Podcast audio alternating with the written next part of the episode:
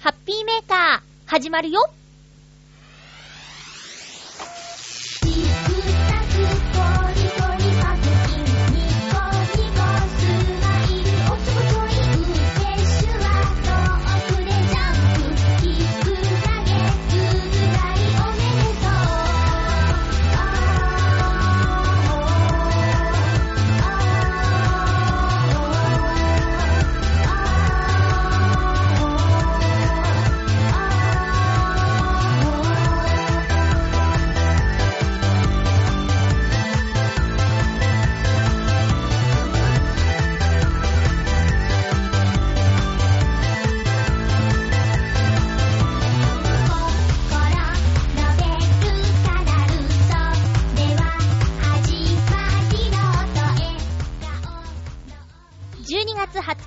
日、まゆっちょのハッピーメーカー。この番組は、ハッピーな時間を一緒に過ごしましょうというコンセプトのもと、ちょわへよ .com のサポートでお届けしております。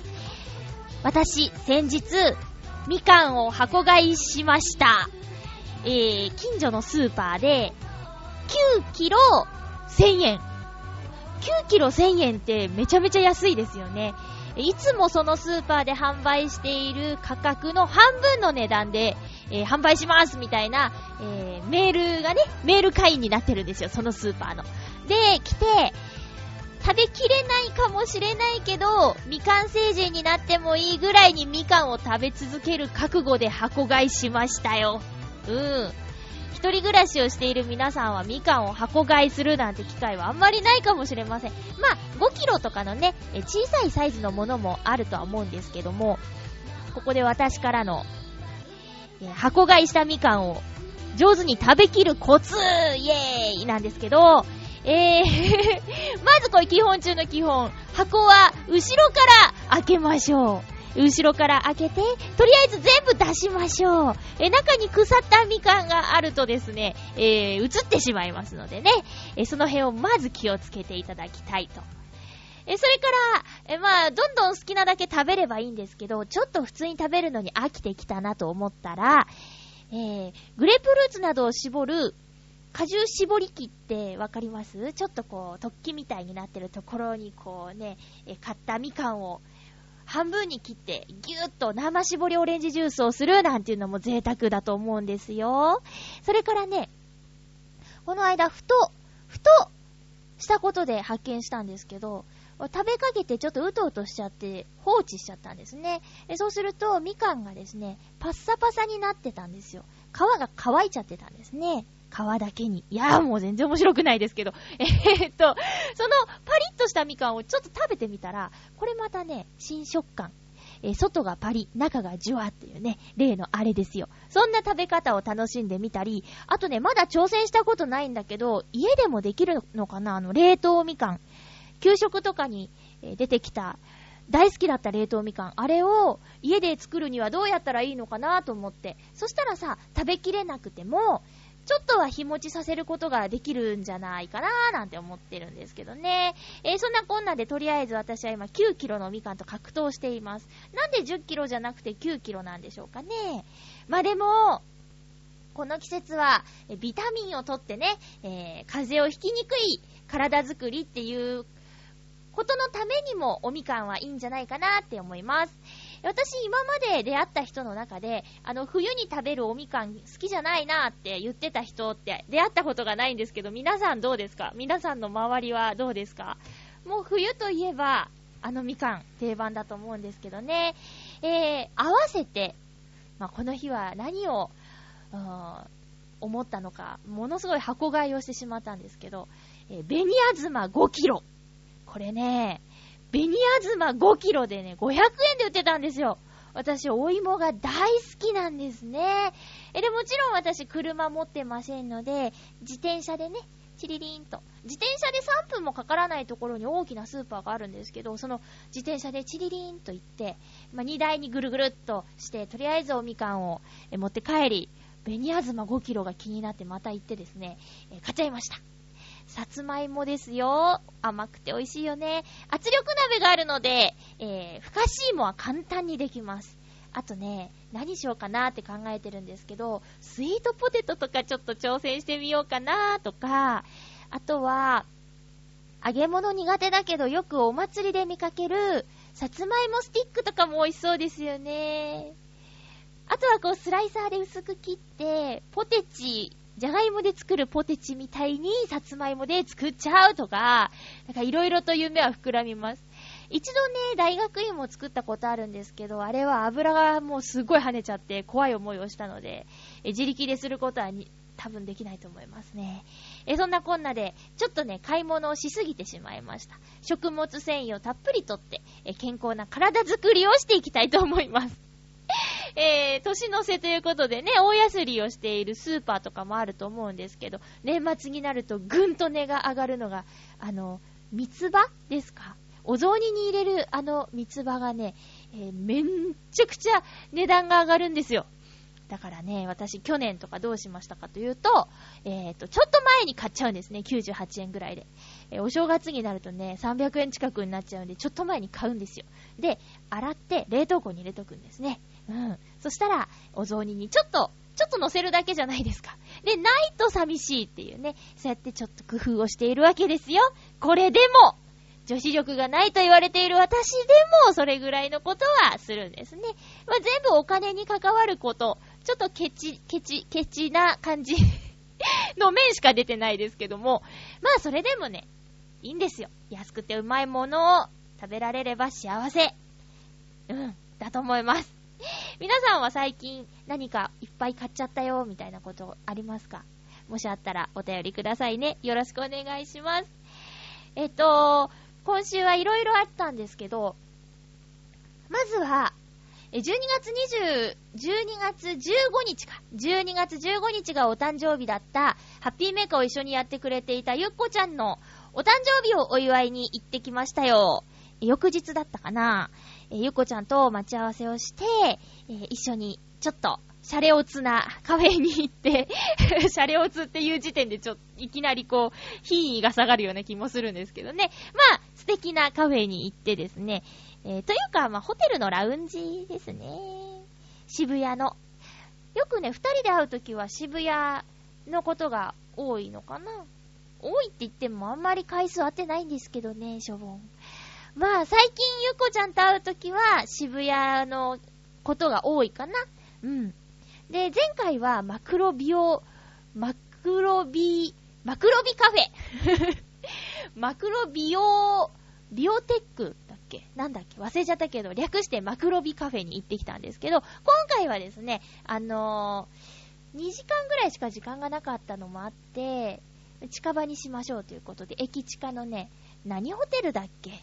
うん。ホテルのね、ラウンジに行ってきたんです。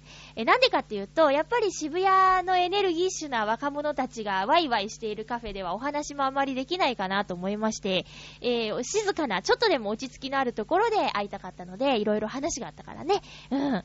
えー、で、えっ、と、ホテルのラウンジだったらギャーギャーうるさい方はいないだろうということでそこにしたんですよ。ケーキを二人で頼んで、あとはハーブティーを飲みました。すごい美味しかったです。あとはなんといっても、ゆこちゃんの近況報告をすごくワクワクして聞きました。えー、ガムボールとかね、えー、すごく、なんだ、楽しい現場だったみたいな話とか、あと、もう、それ以外のお仕事の話も聞くことができたし、もうね、ゆこちゃんね、キラッキラしてましたね。やっぱり、あの、自分のやりたい仕事ができているっていうのは、それだけで人を輝かせるんだな、というふうに思ったり。で、えー、ゆこちゃんのお母さんがね、あの、ハッピーメーカーを聞いてくれているそうなんですよ。ゆこちゃんのお母さんは本当に、あれですね、いたじらも聞いてくださっているようですし、なんか、いっぱい聞いてもらっててすごく嬉しいです。で、私もね、その、ゆこちゃんから、ゆうこちゃんのお母さんが、え、ハッピーメーカーを聞いてて、こういうこと言ってたよっていう話を聞いて、ちょっと勇気をもらったりしてね、それがあの、えー、低い声で喋るようにっていう、え課題を学校からもらって今忘れて喋ってましたけど、えそれをちょっと気にして喋った放送の時の私の声、なかなか良かったって言ってたよって、えいう話をゆこちゃん伝いで聞いたんですけど、あの、嬉しかったです。自分ではやっぱりね、今まで喋ってきた声とか、あと、きっと、皆さんより自分の声を聞く機会っていうのが多いと思うんですね。あの、ハッピーメーカーの放送内容チェックって言って自分で聞いたりしますし、あと、ナレーション担当した番組のオンエアを見たりとか、だから他の人より自分の声のことを分かってるというか、自分の声ってこういう声とかっていうのが、えー、頭にあるタイプの人間だと思うんですけど、そういう私がですね、あの、声がよろしくないということで、えー、低い声をっていう課題をもらった時に、じゃあ低い声で喋ってみた時の自分が感じる違和感っていうのがね、ものすごいんですよ。え、この声が、この声じゃないと良くないの？とか、そんだな今までの声の方が元気があっていいじゃんとか、そういうことをね、どうしても自分では感じてしまうんですけど、聞いてる方が、そういう、その声もいいんじゃないって言ってくれると、なんか、あ、じゃあ、もっと頑張って磨いてみようかなとか、そういう気持ちになれたりもするんですね。うん、だからね、その、ゆこちゃんから聞いたゆこママの言葉で、私はすごく勇気をもらいましたよ。ありがとうございます。ゆこちゃんに送ったプレゼントなんですけど、これはね、あの、ゆこちゃんのプレゼント探しをするために、舞浜のイクスピアリをブラブラしていたんですけど、あの、何を送ろうっていうのは、そうね、やっぱりさ、あの、声優さんだから、現場行って華やかな方がいいじゃん。地味よりも。うん。で、ゆこちゃんといえば、長い髪が印象的だったから、シュシュとかね、いっぱいあったらいいかなと思って、シュシュとか、あと、そうだな、えー、おしゃれはした方がいいんだけど、じゃらじゃらと音の出るものはいけないから、そういうことに気を使えている飾り？ペンダントとかそういう、ちょっと華やかになれるようなものを選ぼうかなと思っていたんですけど、ブラブラしてて、あ、その前にそうそう、ゆうこちゃん髪切ったっていう情報をね、聞いたんですよ。おしゃもじ祭りの直前のツイートかななんか、あと、直後かな。もうこの長さにはしないみたいな ブログ書いてあって、あ、今短いんだと思って、その趣旨はないなって。で、さあどうしようと思っていろいろと見てて、ふらっとね、あの、パワーストーンのお店に入ったんですよ。うん、ストーンマーケットっていうお店がイクスピアリにあるんですけど、そこで、入ってすぐ目に飛び込んできたのが、うさぎの、あの、形をした飾り。キーホルダーじゃないんですよね。なんか今ね、女の子ね、バッグ、シンプルなバッグに自分なりの、えー、チェーンとかつけて、こう、おしゃれを楽しんだりしているんですけどもね。そういう風に使えそうな、うさぎの、えー、チェーンがあって、マスコット付きのね。うん、それにしようと思ったんですけど、で、いろんな色のうさぎがいて、ピンクのうさぎと、白いうさぎと、あと、耳が黒くて、輪郭が白いうさぎとってあったんですけど、これはやっぱりね、ゆうこちゃんといえば、ピンクのうさぎでしょう。ガムボールのアナイスで今ね、えー、毎週土曜日オンエアしていますからね、ガムボール、カートネットワークよろしく。えで、これにしようって一目惚れしたんですけど、やっぱりパワーストーンのお店で、そのうさぎさんの立体的なうさぎさんなんですけど、こう、頭の部分の中に、内側にパワーストーンが入ってますって言って、で、石それぞれに意味があるじゃないですか。でね、この、あの、顔の中に入っている石は、どういう意味があるんですかって聞いたら、これは恋愛成就の石が入ってますって言われて。違う 私がゆっこちゃんにあげたいのはそんな石じゃないと思って、中の石変えられませんか？なんて言ったら、いやーちょっと難しいですね。ってなっちゃって、で、じゃあ、うさぎさんのマスコットの近くに別のパワーストーンを、あの、つけましょうね。ってことになって、店員さんがね、あの、つけてくれたんですよ。すっごく親切な方で、うん。じゃ選ぶときもね、時間かけて選んでいいんですよ。って言ってくれたし、うん、で、その石をね、選んでピコってつけてるんですけど、その私が選んだ石が、デュモルチェライトっていう石で、幸運とチャンスを与えてくれる、対人関係を良好にするっていう力を持った石なんですね。やっぱりさ、オーディション、どんなオーディションが来るかとか、そのオーディションを、え、どうやって勝ち取っていくかとかっていうのって、もう自分だけの力じゃなくて、運とかもあるじゃないですか。で、その運をね、ちょっとでも後押しできるような石がいいなと思って、幸運とチャンスを与えてくれるデュモルチェライトっていう石をピコッとつけたんですね。そしたら、ゆこちゃんがすごく喜んでくれて、あの、ちなみに中に入っているのは恋愛成就のお守りなんですけどね、って言ったら、ま、それも必要だよねって言ってくれて、まあ、気の使える優しい良い子なんですね。そんなこんなで、ゆこちゃんとの楽しい時間は2時間、あっという間に過ぎてしまったんですけどね。お互いの近況報告で、たっぷり2時間使ってしまったという、これはね、とってもいいことなんですよね。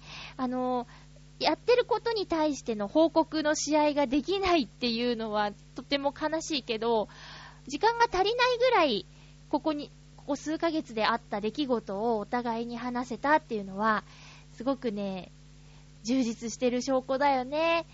えっ、と、特に、おしゃもじ祭り、私、イベント行けなかったんで、どんなだったって聞いたらね、本当に会場に来てくれた人が優しくて、あったかくて、いいイベントだったって言ってて、えー、私会場行けなかったけど、その日のね、雰囲気とかが伝わってくるようでしたよ。うん。だからね、またなんかイベントやるんだったらね、また行きたいなと思うんですけどね、ハッピーメーカーのリスナーさんの中にもいっぱい来てくれた方がいるらしくて、本当に、あの、ゆこちゃんね、ほんとできた子でね、ありがとうなんて私に言うんですよ。だけどさ、ゆこちゃんに会いに行きたいって思うのはゆこちゃんに魅力があるからだからね、そんなの、お礼なんていいのに、本当にね、なんか照れてしまうんですけどもね。え、そんなこんなで、週末かな、ゆこちゃんに会うことができました。あの、いいことなんですけど、忙しくてね、えー、ちょいちょい会うことができなくて、会うときは本当に何ヶ月か会えちゃうんだけど、これからそんなにね、何ヶ月も間を空けないで会えるようにしようねって、えー、お互いに言ってね、うん。また、この日もおしゃもじの収録に旅立っていたゆこちゃんだったんですけどもね。はい。そんなこんなで、えー、私のハッピーな週末のお話をさせていただきました。皆さん今日の放送は12月20日ですよ。えー、もう、もう次の放送ではね、クリスマス終わっちゃってますよ。ええーびっくりですね。ということで、今日は、あー、その前に コーナーすっ飛ばすとこだった。ハッピーモグモグハッピーモグモグのコーナーです。もう、やだ。忘れちゃうの。えー、今日は明治のフラン、ミルキーキッス仕立て。あ、め、ま、メルティーキッス仕立てだ。私今気づいた。自分で買っといて。冬の定番の、ミル、メルティーキス、あの、キューブ型のチョコレートね、と、フランがコラボしてるんだな。すごい買うときに気づけよね。なんかパッケージの限定っぽさに惹かれました。すごいな。今年番組でメルティーキッス食べたっけ？まだな気がします。あれ？食べたっけ？食べたかな？もう忘れちゃうんです、すぐ。3歩歩くと忘れちゃうんです。さあ、いただきまーす。うわー。おー、太いこのね、なんていうの？プレ、プレッツェルじゃなくて、なんだっけ？棒のとこ、クッキーのとこもね、なんかガツンとしてますね。その倍ぐらいにチョコレートのところが分厚い。いただきます。うーん。贅沢な感じする。あの、あんまり上品じゃないかもしれないんですけど、メルティーキッスってさ、口どけを楽しむためにあんまりガリガリ噛まないんですよ。だけど、このポッキーじゃなくてフランの形になってると、あの、バクって、ボリボリって食べるでしょ噛んでるっていうことがね、贅沢な感じがします。メルティーキッスをかじってるみたいなね。んな感じします。うん。あ、でもほんととろける高級なチョコの味がしますね。フランのメルティーキッス仕立て、明治のお菓子です。ぜひ見つけたらもぐもぐしてみてください。新発売のところに売ってました。えー、さ、さっくりとしてますけど、以上、ハッピーもぐもぐのコーナーでした。ちょっとフライング気味に話してしまいましたが、えっ、ー、と、今日の曲は、ノートンノーツのクリスマスソング、えー、を聴いていただこうかなと思っています。それでは聴いてください。ブルークリスマス。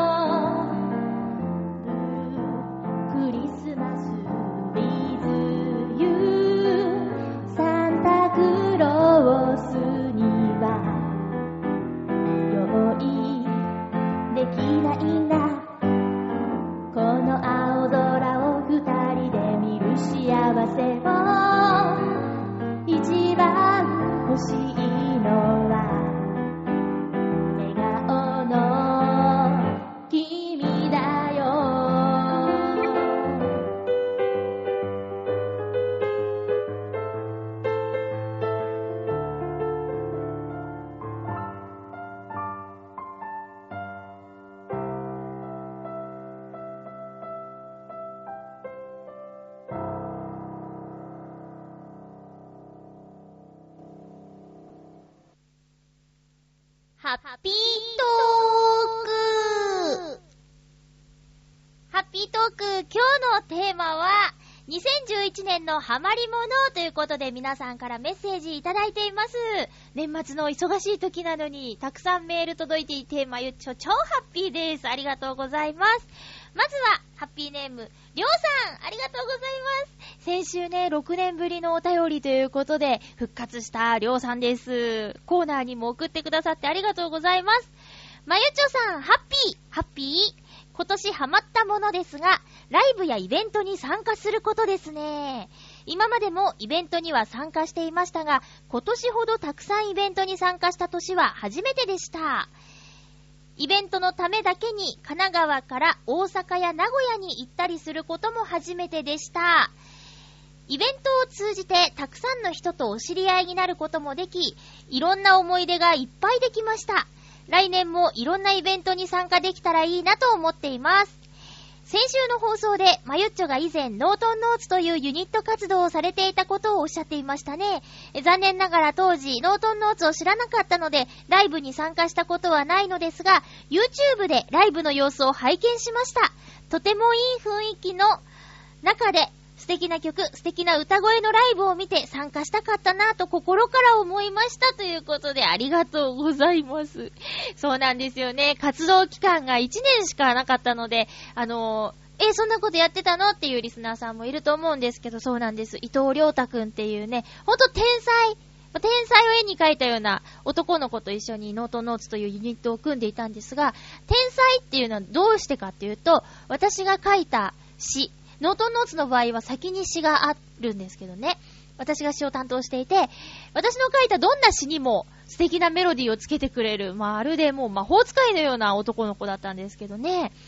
で、さっきお届けしたブルークリスマスは、多分、その、天窓さんで1回しか演奏してないんですけど、それが最後のライブでしか演奏してないので YouTube に載ってないと思うんですよね。だから多分、りょうさんも初めて聴く曲じゃないかなと思うんですが、いかがでしたでしょうか？えー、りょうさんありがとうございます。イベント。どんなイベントに参加するんだろう？私逆にイベントっていうものにあんまり参加したことがないですね。いわゆるイベントっていうやつに。大きなまあ、すっごい大きな浦安市とかそういうののイベントならあるんですけど、なんかこう、会いたい人に会いに行くとか、そういうイベントってほとんど経験がないかな。だけど、そうだよね。あの、家でそういうものを一人で見て楽しむのと違って、そこには同じものに興味がある人が集まってるから、出会いがあって、話も盛り上がりやすくって、すごく楽しそうだね。うん。りょうさんどうもありがとうございます。続きましては、ハッピーネーム、フクロウのキスさん、ありがとうございます。まゆちょさん皆様、ハッピー、ハッピー？今週のテーマ、2011年のハマり物について。うーん、今年は淡々と過ぎたので、あまり何かにハマったというのはないのですが、あえて言うなら、去年までカップアイスは主にスーパーカップを食べていたのに、今年はほとんど、 MOWを食べていたということぐらいでしょうか。一応、スーパーカップや爽の新作も全部食べていたのですが、何度も食べたのは MOW でした。ということで、一応今年ハマったものは、 MOWですね。ということです。ありがとうございます。私、逆に MOWを食べたことがない。あの、スーパーカップや爽はね、よく食べるんですけど、 MOWはね、ないんですね。あのー、私、 mixi のコミュニティで、チョコミントが好きみたいなのに入ってるんですけど、そこでね、あの、最強チョコミントアイスは、スーパーカップのやつや、みたいな話で盛り上がってて、そういえば最近見ないなーなんて流れから調べた方がいて、もうね、販売しないんだって。私、スーパーカップのチョコミント味の大ファンだったのに、あの安さで、あの安さで、ミントを感じるし、あとチョコがいっぱい入ってんの。しかも、凍ってるからパリッパリで、あのバランスがね、絶妙だったのになぁ。ということで、スーパーカップ。あと、爽もね、爽はやっぱバニラがいいかな。あのシャキシャキな感じあと、イチゴのなんかあったよね。ああいうのもいいし、ヨーグルトのなんとかっていうのもいいよね。え、 MOWだったらおすすめの味とかありますか？アイスね。夏場は特にだけど、アイス食べたくなる。でも、冬場のスーパーカップのバニラとかもまたいいんですよね。えー、こたつはないけど、ホットカーペットに、ブランケットを、あの、サンドイッチして、簡易こたつを作ってですね、そこで、えー、寒い寒い冷たいって言いながら、アイスを食べるっていう、そんなことをしています。フクロウのキスさん、ありがとうございます。続きましては、ハッピーネーム、水なぎさんです。ありがとうございます。まゆちょハッピー、ハッピー、水なぎです。どうもです。しばらくメールできなくてごめんなさい。11月中は仕事とイベント参加でずっとテンパっていまして、気づいたら収録の日が過ぎていたという日が続いていました。いいんです。気にしないでください。今回のお題は2011年のハマり物ですね。え私の今年の一番のハマり物は PSP 用に発売された某ゲームです。こう教えてくれないんですね。某ゲームです。もしかしたらこれ聞いてわかる方いるかもしれないね。え、たまたま暇つぶし用にと思って手に取ってしまったこのゲームだったのですが、最初のプレイでシナリオと音楽、声優さんの演技にハマってしまい、そしてエンディングを見ていて、主人公を演じた方が、私もまゆっちょもよく知っている方の名前が出てきてまたびっくり。そしてそのまま3ヶ月ぐらいずっとハマってしまっておりました。笑い。さすがに今現在はその時の熱もようやく冷ますことができて、かなり冷静に見ることができるようになりましたが、えそれでも私の中ではまだまだ好きなゲームであることには変わりありません。すでにアニメ化の企画も進行中とのことなので、アニメの時にはどうか出演者が変わらずに言ってくれることを密かに願いつつ、期待半分、不安半分で続報待ちの状態です。来年の春頃には本格的に動くはずと思ってはいますけど、不安な噂の方が多い気がするので、私に期待通りに進行してくれたら、まゆっちょにも宣伝させていただきますね。はー、なるほど、ありがとうございます。あ、もう一つ。ハマったといえば、あともう一つ。うん。えー、広島県竹原市を舞台にした、玉ゆら人とせというアニメ。実在する場所をそのまま登場させているこのアニメ、セーラームーンやアリアの監督を務めた佐藤純一さんが作っているだけに、誰でも安心して見られる作品になっています。おかげで今年だけで、竹原市には2回も行ってきました。作品のも方は一旦年末で終了しますけど、来年も竹原市には少なくとも1回は行ってみたいと思っています。それだけ出来のいい、心温まる作品になっていますので、機会があれば、まゆっちょも一度見てみてくださいね。12月から DVD の発売が始まりますので、ではではということです。ありがとうございます。そうですか。アニメやゲームにハマったんですね。だけど、ねえ、こう、最近のゲームでも、そのパッケージとか説明書に、登場人物のキャスティングの名前とか出てないとかあるんですね。そこがちょっと意外でした。エンドロール見るまでわからないっていうのがね、まあ、あえて隠してあるっていう演出かもしれないけどね、え今は顔出しする方とかグラビアとかやってる声優さんが多いから、それのイメージじゃなくてもキャラクターを楽しんでもらいたいっていう意図だったら、その、前もって情報を出さないかもしれないけど、あ、そうなんですね。すごいなへー。これね、なんとなくツイッターとか、水なぎさんのつぶやきとか見てたら、なんとなくね、どなたのことをおっしゃってるのか、わかります。うん。私もまゆちょもよく知っている方。まあ、ハッピーメーカーのリスナーさんもよく知ってる方だと思いますよ。うん。アニメ、アニメになるときって、そのゲームのキャスティングと変わることの方が多いの？半々ぐらいなんですかね。私、じゃあすごくラッキーだったのかな？北絵がね、アニメになるとき、メインはほとんどそのまんまだったよね。あとはでも、そうね、ちょいちょい変わっちゃったりしているキャラクターもあって、残念、残念だなっていうのもあったけど、そうか。いやもう私、じゃあ北への一通りの一連のことで、人生の運を使い果たしてしまったのかもしれないね。いやー、そうなんだね。この、玉ゆらは、相変わらず見てないんですけど、ちょっと、アニメとかをね、最近全く見てないんですけど、ガムボール以外は、うん。なんだけど、広島ってやっぱ岡山の隣だし、どんなとこなんだろうって気になるし、もし、まあ、めったに岡山にも里帰りできてないんですが、えー、そのタイミングでね、玉ゆらを見ていて、竹原市素敵と思ったら、岡山から足を伸ばせばすぐだからね。うん。あとは、コージアットワークさんが学生時代を過ごした場所っていうんでも、ちょっと興味があるし、そうなんだ。セーラームーンは中学校の時にドハマりしたアニメだからね。アリアも水なぎさんの影響で、第一シーズンは見たかななんか、あれよね。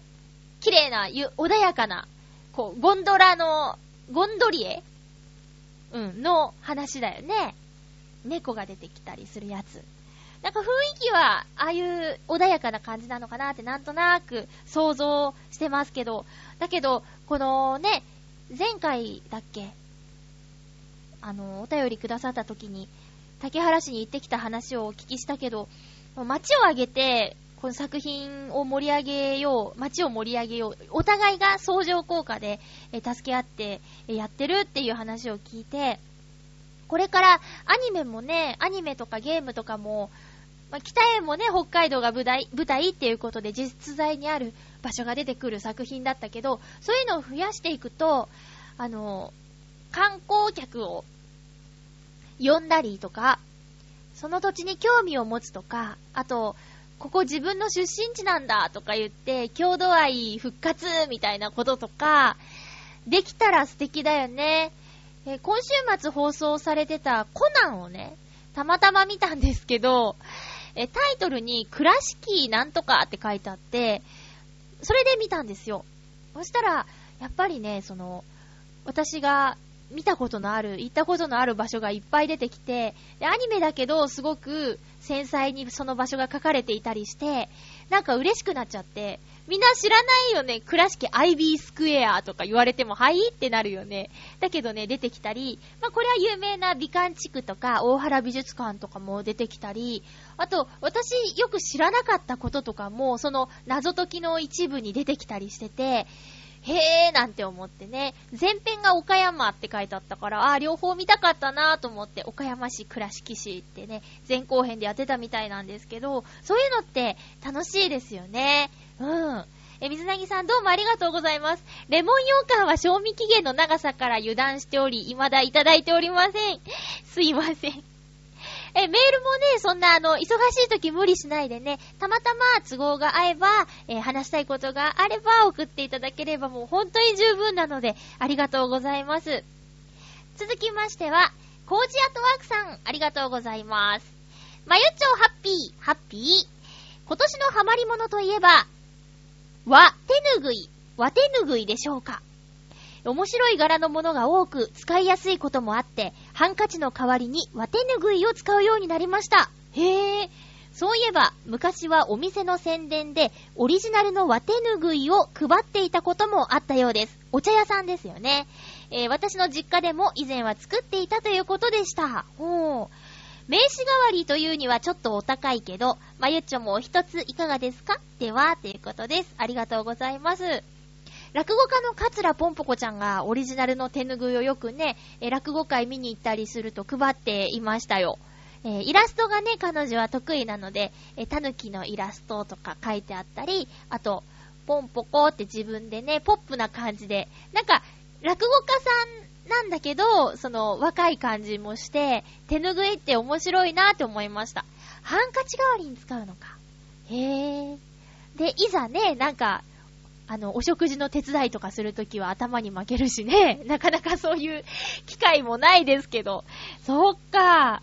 まあ、自分で作るとなるとちょっとね、大変そうですけども、うん。この、金額の方がね。えー、えー、コージャットワークさん、ありがとうございます。コージャットワークさんのお店のわてぬぐいちょっと見てみたいな。どんなだったかとか写真とか残ってないんですかね。え、続きまして、ちょっとなんか焦ってきました。時間が少なくなってきたよ。え、ハッピーネーム、おカズさんありがとうございます。まゆちょハッピー、ハッピー。2011年のハマり物は、SKE48 出ましたね。ゆっこちゃんの影響で AKB48 にハマり、劇場公演を生で見てみたいなぁと思っていたけど、秋葉原は遠い。そうだ近場の名古屋には SKE48 がいるじゃんということで、2月に劇場公演を見に行ったらハマってしまいました。ハマったと言っても、グッズを買い漁ったりとか、CD をいっぱい買って握手会に行って何回も握手をしてくるとかはしていませんよ。握手会には行ったことないです。へぇ正確に言うと、SKE48 の劇場公演にハマってしまいました。ライブのあの非日常的な心底楽しめる空間がいいんですよね。え、ノートンノーツのライブも同じでしたよ。え ?SKE48 と？え、だから、遠距離にもかかわらず、2回3回4回と言ったんだな。そうですね。ありがとうございます。AKB グループの公演チケットは、抽選ではなかなか当選しないけど、運が良かったのか、31回エントリーして、8回当選しました。しかも、一度、最前列で見れました。9月13日それも、推しチームの S、ん？推しのチーム S の公演。最前列だと手を伸ばせば届きそうな距離。メンバーと目が合いまくりで、あげぽよー メールで使ってきた人初めてや。えーっと、また最前列で見たいので、どっぷりハマっています。SKE のメンバーのことをいろいろ知りたくて、出演しているテレビやラジオをチェックしていて、ハッピーメーカーやおしゃもじがおろそかになってしまっていたんだな。あ、まゆっちょ、お久しぶりです。はーい、お久しぶりです。帰ってきてくれるから嬉しいよね。ありがとうございます。そうですか。いやー、でもカーズさん、ほんとね、あの、名古屋にね、お住まいでね、えー、S、AKB ハマったけど劇場公演えー、秋葉原遠いなんて言ってましたけどね。ノートンノーツのライブに来られるなら、秋葉原は来られたと思います。まあ、あの、チケットがね、取れないっていうことで、ノートンノーツのチケットは余裕がありましたからね。そういうのもあると思うんですけど、でもほんと嬉しいなぁ。うーん、ありがとうございます。SKE48 ね。あと他に、なんだっけ、NMB とか、あと、乃木坂48はまだですか？まだですか？なんかね、学校がね、あの、赤坂乃木坂六本木あたりの駅を使うので、乃木坂を使うたびに、乃木坂48ってなんとなくこう頭の中に乃木坂48っていうね、文字面が浮かんでしまうんですけどね。いや、だけどその、あの、いろんな楽しみ方があると思うけど、その空間を楽しもうっていう、えー、乗って、いいなと思います。実際にね、握手したりとかっていう楽しみ方はもちろんあるけど、会社にね、AKB ハマってる子がいて、えー、深夜のね、お仕事なので、大晦日は大体お休みなんですけど、何人かね、それでもちょっと仕事があるから出てきてみたいなことで声をかけられた。嫌だって言って、AKB の福袋買いに行く予定があるから、絶対嫌だって、断固断ってた男の子がいますけどね。うん。えー、っと、カズさん、いいんです。あの、たまにでいいんです。何年空いてもいいんです。6年ぶりにメールをくださった方もいるんですよ。うん。カズさんでもね、嬉しいよ。ありがとうございます。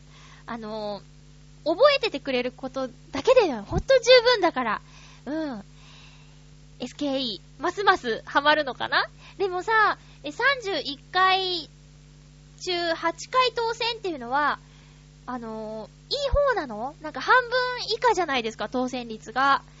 それって、でもそれだけ人気があるってことだよね。うーん。今はさ、会いに行けるけど、まあ、AKB の時もそうだったけど、SKE 売れてほしいけど、こう、離れてっちゃうの寂しいな、みたいな。あの、離れるっていうのは心がじゃないよ。劇場にね、売れたら出演回数もね、あの、物理的に難しくなるじゃん。なんかそしたら、嬉しいけど寂しいみたいな気持ちになったりするのかなねえ。ここまでハマったっていう経験がないからなかなか想像が難しいけど、でもね、その、推してたバンドがどんどん売れてメジャーになってっていう感覚と近いんだろうなというか一緒なんだろうね。えー、2011年のハマりものということで、皆さんからメッセージいただきました。まゆうちょのハマりものも話したかったんですが、ちょっとね、時間がなくなってしまったので、あの、覚えてたらブログとかでハマったもの書こうかなって思います。えー、ちょいちょい書いてはいるんですけど、例えばドラマ、勇者ヨシヒコと魔王の城とかにめちゃめちゃハマりましたね。えー、ということで皆さんメッセージ本当にありがとうございました。以上、ハッピートークのコーナーでした。それでは、ここから普通歌とかご紹介していきたいと思います。えーと、まずは、うん。ハッピーネーム、水なぎさん、ありがとうございます。えー、今週末はもうクリスマスですね。しかも、クリスマス会を含んでの今年最後の3連休、あ、しかもクリスマスを含んでの今年最後の3連休。私のクリスマスの予定といえば、ここ数年変わらず、全日本フィギュアスケート選手権の生観戦です。生観戦ねえ。今年は大阪の波早ドームでの開催で、ちょうど3連休の12月23日から25日までの3日間で全ての試合が行われます。いつもなら土日の試合しか生では見られないのですけど、今年は3連休なので、大阪に2泊3日で滞在して、フィギュアスケート漬けの3日間を過ごしてこようと思っています。すごいお母様のご不幸のためにグランプリファイナルを欠場したまおちゃんも出場しますし、国際レベルの試合にも全く見劣りしない、とても豪華な出場選手陣も魅力です。国際試合では一つの国が出場できる選手は最大3人もしくは3組ですので、選手選手層の厚い日本の選手が一つの試合で全員揃うのは全日本の試合だけなのです。うん。夜遅くまで試合があるので、土曜は夜の10時頃までずっとリンクで試合です。ほとんど観光などはできませんけど、午前中からお昼くらいは時間があるはずなので、何か美味しいものでも食べてきたいと思っています。テレビ放送もあるので、まゆちょも時間あれば応援してくださいね。ではではということです。水なぎさん、ありがとうございます。贅沢ね大阪にフィギュア観戦で2泊3日ですか。ねえ、夜10時まで？なんか、前にお聞きしたけど、フィギュアスケートを観戦するときはめっちゃ寒いって聞いたよ。でさ、選手の方はね、動いてるから、まあ、汗が滲むようなシーンがテレビとかで見られたりもするけど、お客さんはもうずっと座ってるだけだからね、まあ、スタンディングオベーションとかはあるにしても、でもね、いやもうほんとあったかくしてってくださいね。大阪で食べたい美味しいものって何ですか？私一度だけですけど大阪観光行って、やっぱりね、串カツはね、串揚げか。あれ？串カツ？あれは本当に、なんか、感動した。ああ、大阪来たーって感じしました。二度漬け禁止ね。うん。あとなんだろう。いっぱい美味しいもんあるよね。食い倒れの街だからね。本場のお好み焼きとかやっぱ行っときます？うーん。今なんだろう、パッと出てこないけど、大阪何食べたっけな？大阪で、USJ のそばの建物で鎌倉パスタ食べちゃったけど 鎌倉パスタ好きでね、鎌倉でも鎌倉パスタ行っちゃったしね。いやー、あ、そうか。あ、あの、テレビね、フジテレビで3日間ずっとやるんだっけねえ。いやー、そのね、年末のテレビ番組なんですけど、もうほんと魅力的な番組が いっぱいあって、まあ、そうだな、滑らない話が23日でしょ？多分、フィギュアの後やるんだろうね。えー、あとなんだっけな、なんかね、見たいのいっぱいあったよ。えー、っと、えっと、なんだっけな？今、飛んで1月からの月9とか見なきゃとか思ったり。ようちゃんが出るからね。うん。ああと、あとは、あー、そうだ、年末の特番とはちょっと違うかな。あ、あ、あ、アメトークとかね、4時間半スペシャルやるじゃん。だからね、ハードディスク、結構な容量があるはずなんですけど、今せっせとね、開け始めてます。もうちょっとスペース作らなきゃと思って。えー、今まで、そうね、あの、ナレーションした番組とか、j イコムの番組、とりあえず録画してるんですけど、それを、じゃあ、ブルーレイに移そうかなとか、そういうことを考えてますけどね。え、大阪、フィギュア。うーん、まおちゃんはね、よく、あの、出場、決心しましたね。うん。いやーなんか、ニュース見てたら辛くなっちゃったけど、でも本人がね、あの、前向きに進もうとしてるんだから、みんなも、あの、応援してね、あの、熱いものが伝わってくるんじゃないかなって思うんでね、応援したいと思います。テレビの前で応援できるかわからないですけど、えー、クリスマス連休なんてないんでね。えっと、水なぎさんでした。ありがとうございます。続きましては、ハッピーネーム、コージアットワークさん、ありがとうございます。まゆっちょハッピー、ハッピー？突然ですが、今年のクリスマスは、金土日と週末にかかるため中止です。来年のクリスマスにご期待ください。と、お約束のボケをかましたところで本題です。休日関係ないもんな。え恋人たちが行き交うクリスマス。しかし、毎年この時期の私には任務があります。それは、教会の子供クリスマスでお話会をやること。以前、うっかり引き受けたら、代わってくれる人がいないため、やめられなくなってしまいました。本来は、聖書物語とか、紙芝居とかをやるべきなのですが、それだと子供たちが退屈して騒がしくなるので、適当にアレンジして自由にやってます。今年は、ゴリアテと戦うダビデが、オラ、おめえだけは許せねえだとか言っちゃう予定ですし、イエス誕生を祝うために訪れる東方の三博士が、三蔵法師一行みたいなことになっちゃうはずですが、何か。あー、クリスマスデートでふわふわしているであろうまゆっちょが憎いではということでね、ありがとうございます。は？クリスマスデートは？私、ふわふわなんかしてないでしょうよ。そうですか。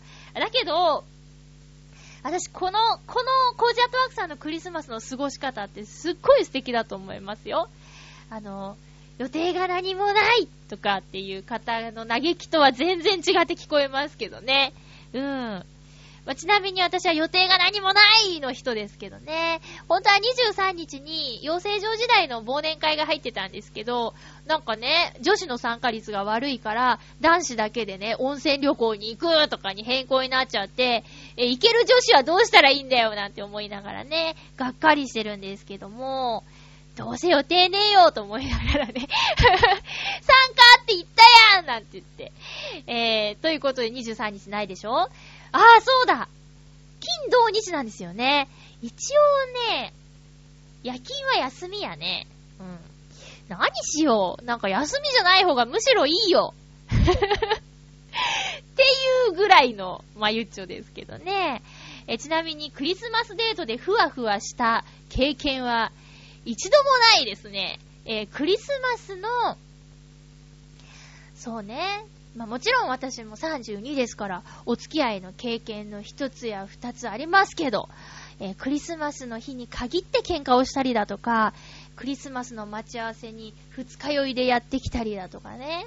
まあそういう、もう初めての彼氏がそんな感じでしたよ。うん。なんか特別なことしようとすると喧嘩になっちゃうとかね。まあそういうの、なんか、切ないよね。なまりましたけど。そんなこんなで、私今年はね、えー、せっかくなんもないから、その学校もね、冬休みですし、ちょっとね、ほんといよいよ片付けをしないといけないかなと。これはね、片付けをしないと素敵な殿方が現れても、もう何の進展もなかろうということですよね。えっ、ー、と、コージャートワークさんまたクリスマス会のどうだったかっていう話を送っていただけると、嬉しいです。最近の子供たちの反応とかね、そういうのもね、気になりますよね。えー、アレンジがうまくいったか、どうかっていうところですね。えー、皆さん、そうですよ、今週末は3連休、そして、イベントが重なっておりますが、どうしよう。なんかせめて美味しいものでも食べたいかなあ、そうだ。えー今ね、月曜なんですけどね、あのー今日、ぐるっと浦安とか、あと、千葉ミセランガイドっていう番組にも出演していて、私がね、ナレーション担当している番組でよく画面に現れる、きょんちゃんこと木村京子さんのブログがね、あの、更新されてて、ツイッターでブログ更新しましたって出てたんですけど、なんと、ご結婚されたということで、超ハッピーなニュースですね。きょんちゃん結婚おめでとうなんか、文面もすごくね、こう、二人がいい雰囲気なんだろうなっていうのが伝わってくるし、最後につけてあった写真がね、えー左の指、左の手で二人でダブルピースしてるんですけど、まあ、薬指は折れてるけど、そこに指輪がちょっとキラッと見えるっていうのがね、また素敵だなぁと思ってね。きょんちゃんってほんと可愛いんですよ。うん。えー、本当におめでとうございます。これからも、あの、お仕事ね、あの、どんどん頑張ってもらいたいなと思ってます。そうしないと私のね、ナレーションする番組が減ってしまいますので。えー、よろしくお願いします。次回の予告ですが、えー次回12月27日の放送、2011年最後になります。収録は、次回は本当に日曜日に行います。12月25日、クリスマスに行いますよ。23、24、25と忙しいであろう皆さんですが、えー、いつ送ってくださいよ。ハッピートークのテーマは、2011年今年一番ハッピーだったことというテーマでいきたいと思いますので、よろしくお願いします。そうそう、あの、ブログを見てくださった方は、あの、もうね、えー知ってると思うんですけど、まゆっちょの、もう達成できないかなって思われていた、年間12冊の読書目標、無事、完了しました。イエーイ。あーもうどうなることかと思ったけど、10月ぐらいから、バーっと、6冊ぐらい、かな。もっとかな。読めたよ。人間やればできるね。えー、会社のね、お兄さんから本を2冊借りたりとか、えー本屋さんに行って買ったり、図書館に行って借りたりとかして、なんとか12冊読みました。えー、その会社のお兄さんに報告したところ、それって、なんか、追われてないみたいだね。そうなんだよね。読書って追われてするものじゃないですよね。え、もっとゆったりと、えーっと、計画的に、ちょっとずつ読み進められたらいいなと思います。だけど、本読む時間って本当に贅沢で、あの、静かな時間だなって思います。え皆さんもね、えー本、最近読んでないなっていう方がいたら、とりあえず私が最後に読んだ、雨の日も晴れ男っていう本、これおすすめなので、ぜひ読んでみてください。あんまり分厚くないし、すごく読みやすい、面白い。で、最後感動するっていうね、えーいいお話だと思いますよ。ということで、お送りしてきましたハッピーメーカー、そろそろお別れのお時間です。お相手は、まゆちょこと、甘瀬まゆでした。良いクリスマスをお過ごしください。ハッピー